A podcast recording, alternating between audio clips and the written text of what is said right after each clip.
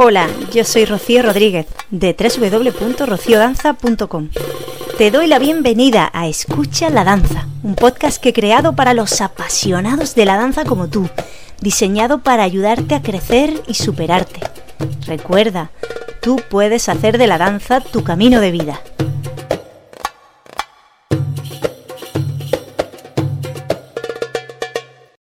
Permíteme que me presente. Me llamo Rocío y danzo casi desde que empecé a caminar. Investigo y enseño diversos estilos de danza. Mi especialidad es la fusión de mis dos grandes pasiones, el flamenco y el rasharki. Si quieres conocerme mejor, te animo a que visites mi academia www.rociodanza.com. Hola querida danzante, ¿cómo te encuentras? Yo feliz por dos razones. Primero porque estreno un micrófono. Espero que la calidad de estos podcasts haya mejorado con el micrófono. Ya me lo puedes comentar cuando tú quieras. Y la otra razón por la que estoy feliz es porque inauguro una nueva sección en mi programa. Esta sección se va a llamar Observatorio de Estrellas. Como te puedes imaginar, con el nombre de esta sección voy a compartir contigo información de las estrellas que conforman el firmamento de la danza. De vez en cuando dedicaré un episodio de Escucha la danza a esta sección, que va a ser muy didáctica y entretenida. Estudiar a otras personas que han dedicado su vida a la danza e indagar en sus vidas artísticas, en los obstáculos que superaron, el modo en que lograron brillar con letras grandes y hacer de su talento su riqueza, tanto espiritual como material, es una información valiosa que merece la pena conocer y compartir. Y no olvides al final de este episodio, no te pierdas el sencillo y eficaz consejo que voy a darte. Muy divertido además para despertar tu motivación a la hora de comenzar a bailar.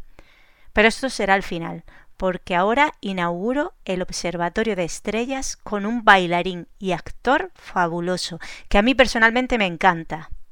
El musical es mi género favorito del cine, y sus películas me han ayudado desde mi niñez alimentando en mí la magia de hacer de la danza mi camino de vida.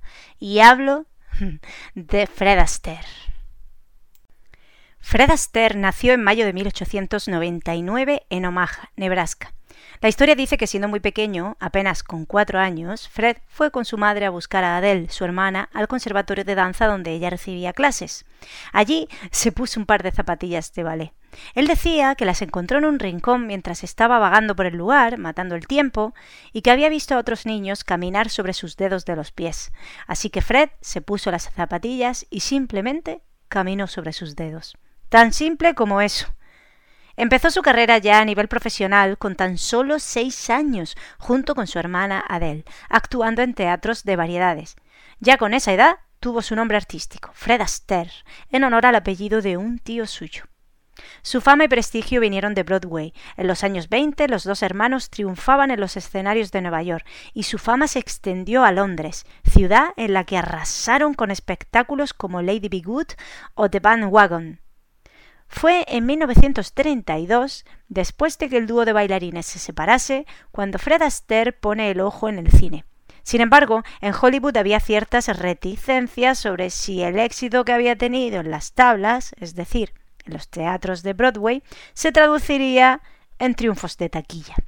Se dice, y esto es muy curioso, que cuando hizo sus primeras pruebas para el cine con la RKO Pictures, aquello fue un poco desastre.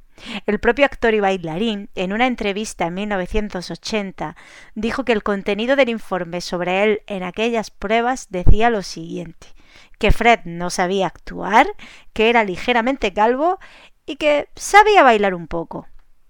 Sin duda, aunque no le convenciese originalmente a la RKO, está claro que el público sí supo apreciar el enorme talento del artista. Prueba de ello fue el gran contrato que tuvo con la propia RKO después, y sus éxitos al lado de Ginger Rogers como por ejemplo la película Volando a Río. En esta película ambos actores y bailarines hacían un papel secundario, pero tal fue la química y el carisma que ambos desprendían que enseguida deslumbraron a los que sí eran los protagonistas del guion, y a partir de ahí surgieron los grandes éxitos de la pareja, películas como Sigamos la flota, En alas de la danza, etc.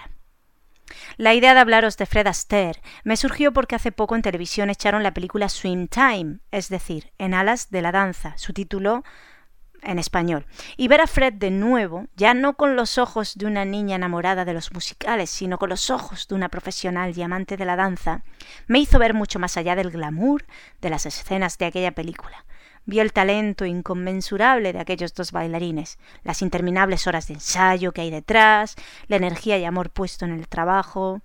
Porque también hay que decirlo, Ginger Rogers era espectacular bailando y encima con tacones altos, reto aún más difícil. En fin, ver aquella película me inspiró para hablaros de Fred Astaire y de su danza. Es curioso cómo puedes ver una película varias veces, supongo que a ti te ha pasado alguna vez, y descubrir detalles e información nuevos en los que no habías reparado. En una escena de la película de la que te hablo, Swing Time, o En alas de la danza, aparece una frase en la placa de la escuela donde el personaje de Fred Astaire conoce al personaje que encarna Ginger Rogers. Esta frase es, la digo primero en inglés, To know how to dance is to know how to control yourself. Es decir, saber bailar es saber controlarte. Es una frase interesante, aunque aquí me gustaría matizar que es cierto que la danza te ayuda de manera muy directa a controlarte físicamente a ti mismo, eso está claro. Pero para controlar las emociones y el estado mental de uno, la danza es un camino un poco más indirecto, aunque igualmente eficaz si se sabe utilizar del modo adecuado. La técnica de baile de Fred Astaire era perfecta. Cada movimiento transmitía elegancia y un excepcional sentido del ritmo. Era tan preciso como el de un metrónomo porque sin duda Fred Astaire era un virtuoso del baile, tanto que logró obtener la admiración de compañeros de trabajo como el mismísimo Jim Kelly. De hecho, cuando yo veo bailar a Fred Astaire, veo a alguien que desafía las leyes de la gravedad. Y no porque salte muy alto, pues hay bailarines de danza clásica que hacen piruetas y saltos mucho más elevados que los de Fred, sino porque su delgadez física, su ligereza física y su cadencia de movimientos es tal que cuando baila parece que sus pies apenas acarician o rozan el suelo, y cuando se posa tras sus saltos y piruetas, esta pose, esta manera de caer, es tan controlada como si Fred controlara el aire, como si pudiera volar. Es espectacular. Y llegó el momento de compartir contigo curiosidades de este personaje.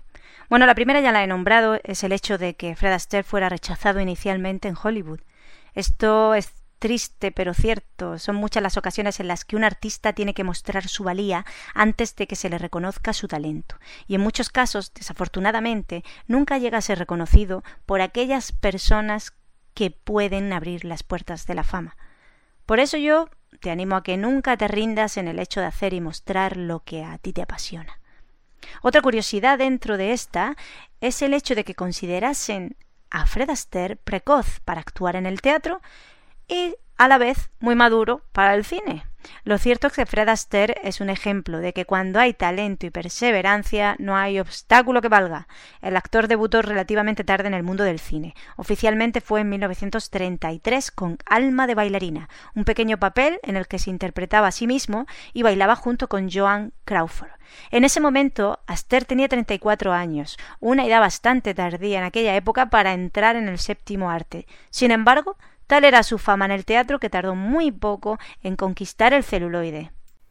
Otra curiosidad que me gustaría comentar es el tema de la relación de Ginger Rogers con Fred Astaire.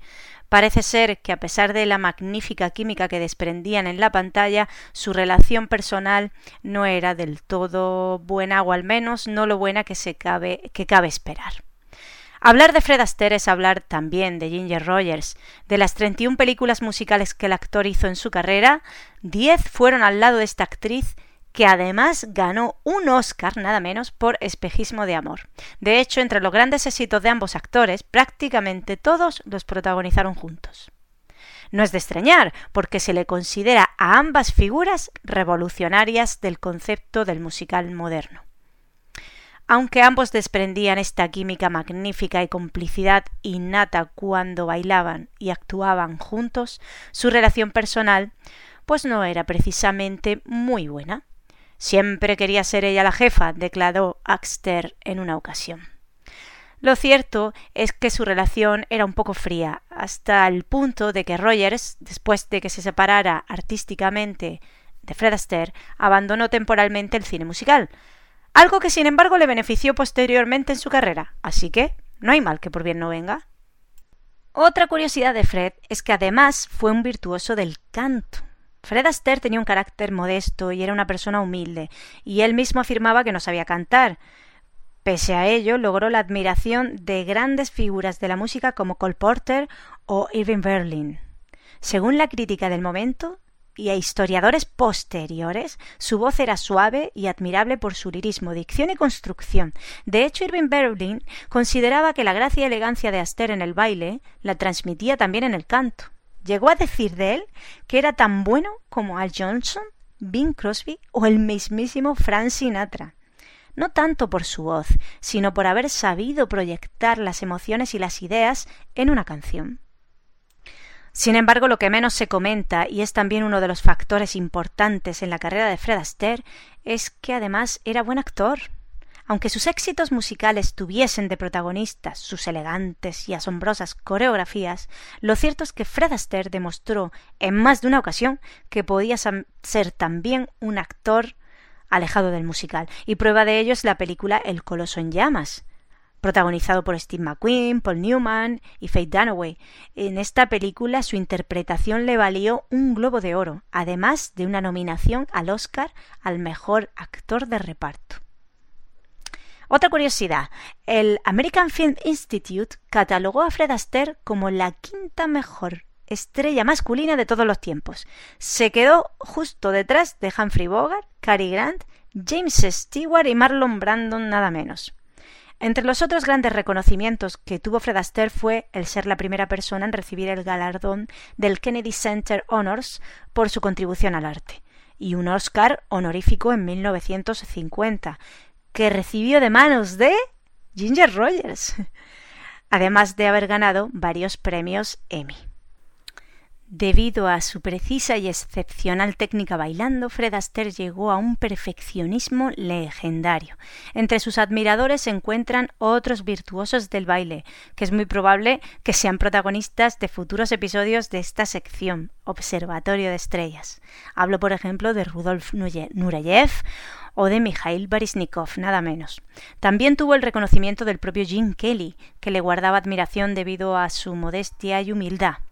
Es curioso que a Fred Astaire no le gustaba bailar en privado. Aunque era un bailarín innato, en su vida privada apenas bailaba, es más, lo evitaba. Pese a que en el escenario y en la gran pantalla el actor se movía con una elegancia y técnica perfectas, parece ser que cuando el telón se bajaba o las cámaras dejaban de grabar, el artista desconectaba completamente.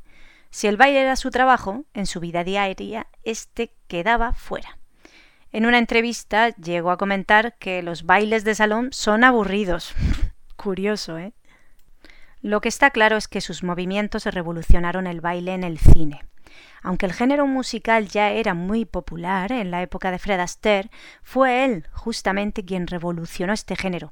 A él se le reconocen dos innovaciones importantes para las películas del género musical. Una que las escenas de baile estuviesen filmadas con una única toma, a modo de plano secuencia, de manera que la cámara capte el máximo tiempo posible de coreografía. Y otra innovación, que los bailes y las canciones estuviesen integrados en la propia trama de la película, de manera que la escena así fuese más natural. Todo el reconocimiento de sus propios compañeros de gremio vino en parte por su forma de ejecutar las coreografías, así como también por el hecho de atreverse a bailar varios géneros.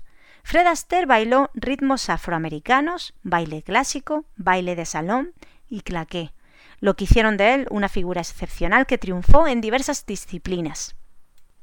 El estilo que creó Fred Astaire fue totalmente auténtico, liberador en cada movimiento, sin duda, cualidades que lo dieron a conocer como el príncipe de la danza.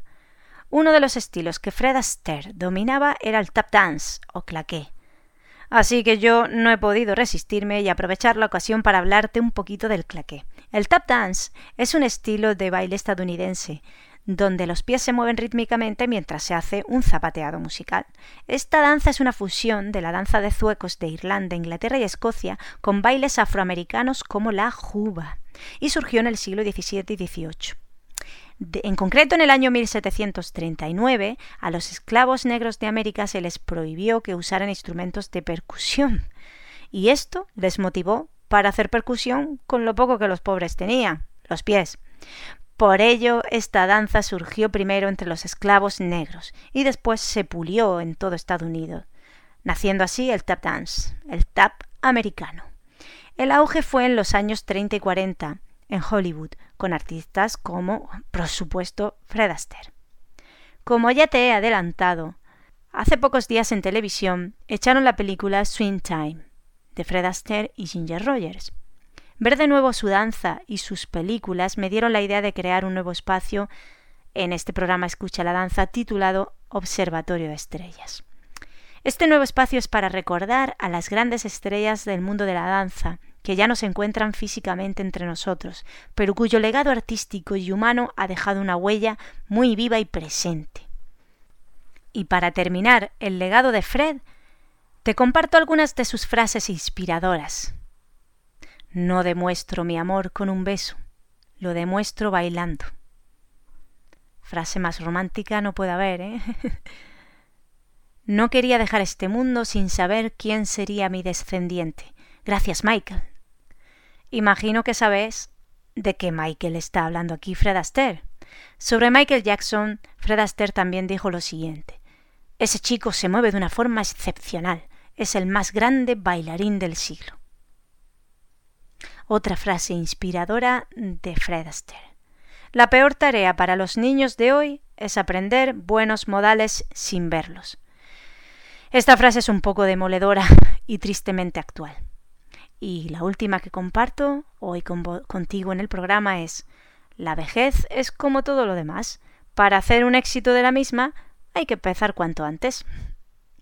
Como te prometí al principio, aunque seguro que Fred Astaire ha sido más que suficientemente motivador, como al menos en el hemisferio norte, ahora mismo, comienza el otoño y son típicos meses de comienzo de actividades, incluidas las actividades de danza, te voy a dar un sencillo y placentero truco para animarte aún más a comenzar a bailar si todavía tienes alguna duda. Es muy sencillo.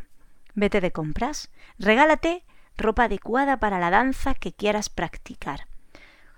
Regálate un conjunto nuevo, unos zapatos de baile nuevos, y estarás deseosa de estrenarlos y lucirlos. Te sentirás renovada, guapa, cómoda y animada para empezar con tus clases de baile.